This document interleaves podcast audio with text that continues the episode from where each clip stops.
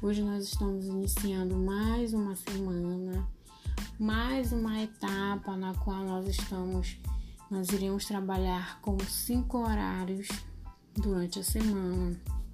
Então, será certinho, né? Divididos horários para nós fazermos as nossas considerações, tirar as dúvidas, né? Fazer a explicação. Essa explicação será usado o aplicativo Google Meet, tá? Então, quem não tem o aplicativo, por favor, baixe o aplicativo, que é por lá que eu vou estar sanando as dúvidas de vocês com a explicação do conteúdo, ok?